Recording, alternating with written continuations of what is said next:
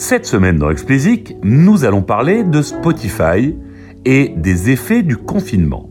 Parce que le confinement continue de produire ses effets sur notre quotidien, soyons clairs. Et l'un d'eux est l'intégration de plus de fonctionnalités sociales à la plateforme. Voyons ce qu'elles apportent et ce qu'elles nous disent de l'avenir de l'expérience musicale sur les DSP, particulièrement ce qu'elles nous disent sur la découverte. Les plus fidèles utilisateurs de Spotify le savent, il y a toujours eu des fonctionnalités sociales sur la plateforme. Sur la version pour ordinateur de l'application, vous avez toujours eu la possibilité, via un Facebook Connect, de donc vous connecter avec vos amis Facebook qui sont également présents sur la plateforme et d'avoir accès à leur historique d'écoute, ainsi que d'avoir la possibilité d'explorer leur profil, leur playlist, etc. etc. D'autres plateformes comme Deezer proposent des fonctionnalités similaires depuis longtemps aussi. Jusqu'à début 2020, toutefois, le développement de cet aspect social de leur service n'était pas dans leur top priorité. Enfin, il faut que je précise un peu mon propos ici. Quand je dis que c'était pas dans leur top priorité, je veux dire que les fonctionnalités sociales n'étaient pas identifiées comme clés pour permettre de recruter et fidéliser de nouveaux abonnés. Spotify et les autres DSP, d'ailleurs, ont identifié la découverte musicale comme principale composante d'une expérience utilisateur aboutie. Priorité donc à la découverte algorithmique, ultra personnalisée et à la mise en avant du travail de l'équipe éditoriale via bah, le développement euh, de leur marque de playlist devenue star. On peut penser à Rat Caviar aux États-Unis ou Punchliner en France. Leur conviction était donc je découvre, donc je paie. Et il faut bien le reconnaître, bah, cette conviction s'est avérée totalement juste. La croissance du streaming en général et de Spotify en particulier, ces 5-10 dernières années en attestent. Mais voilà que cette histoire d'amour entre Spotify et ses, utilisateurs a été bousculée par une nouvelle réalité, le confinement. La planète tout entière contrainte de rester chez elle, les habitudes de tous les utilisateurs ont été chamboulées.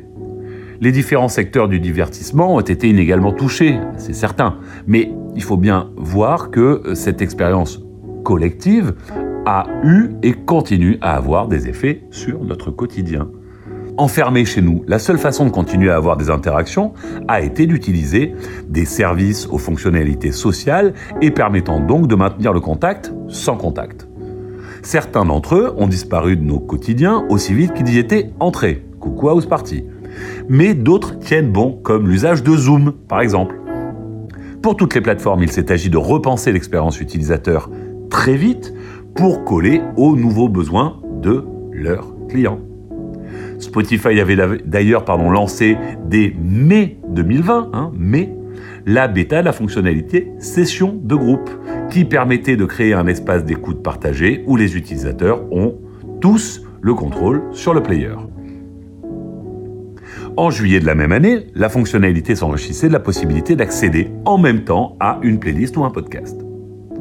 Fin août 2021, Spotify lançait Blend, une expérience d'écoute à deux dans laquelle vous pouvez totalement vous synchroniser avec l'abonné de votre choix.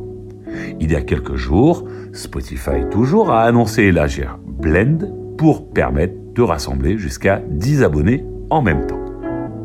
Pas besoin de réfléchir bien longtemps pour comprendre l'influence du confinement dans ces différentes fonctionnalités. D'une stratégie qui consistait à aller toujours plus loin dans la réponse personnalisée à votre soif de découverte, le confinement aura réorienté celle-ci en redémontrant l'importance de son élément social. Et j'insiste sur le mot redémontrer. Parce que dire que la musique est sociale n'est en rien une découverte, loin de là. Le bouche à oreille a toujours été le moyen le plus efficace pour recommander de la musique. Cette semaine, Spotify est allé encore un peu plus loin en annonçant tester un programme de mise en avant des playlists des utilisateurs les plus influents. Alors, pour ceux qui suivent vraiment Spotify, j'imagine que vous devez un peu halluciner parce que vous avez bien entendu, en fait, Spotify sera en train de revenir sur un de ses principes les plus sacro-saints. C'est celui de ne faire dans l'application que la promotion de leurs playlists, c'est-à-dire les playlists qui sont concoctées par leur équipe éditoriale et les playlists algorithmiques qui sont faites par Spotify. Mais jamais, au grand jamais, vous ne verrez dans l'espace playlist, du moins pour le moment, recommander des playlists qui ont été faites par des tiers. Donc rien que le fait d'annoncer, tester un programme qui vise à mettre en avant dans l'application des playlists des utilisateurs les plus influents, il faudra définir ce mot, mais soit, c'est une révolution. Donc en fait, ce qu'ils annoncent tester, c'est un nouveau mode de découverte musicale à travers les playlists faites par des utilisateurs. Et cette fois-ci, plus par des éditos, par exemple. Bien, entendu, pardon, ils auront sélectionné précédemment, précédemment pardon, encore, ces utilisateurs. Alors le fonctionnement précis, les critères de sélection, les pays participants au test, tout ça reste à définir plus précisément. Mais si le test est concluant, nous pourrions assister à une révolution dans l'approche de la plateforme suédoise. Parce que si la similarité entre les habitudes d'écoute des utilisateurs a toujours été au centre des recommandations algorithmiques, souvenez-vous, on en avait parlé rapidement dans un précédent épisode, mais en fait l'algorithme va aller trouver pour vous recommander de la musique des utilisateurs qui ont le même profil, les mêmes goûts que vous. Et du coup, il va comparer ce que vous écoutez et il va voir les différences d'écoute que vous avez et va essayer de recommander à l'un ce qu'écoute l'autre et à l'autre ce qu'écoute l'un. Donc, finalement, vous avez de la recommandation qui vient de comportements de différents utilisateurs.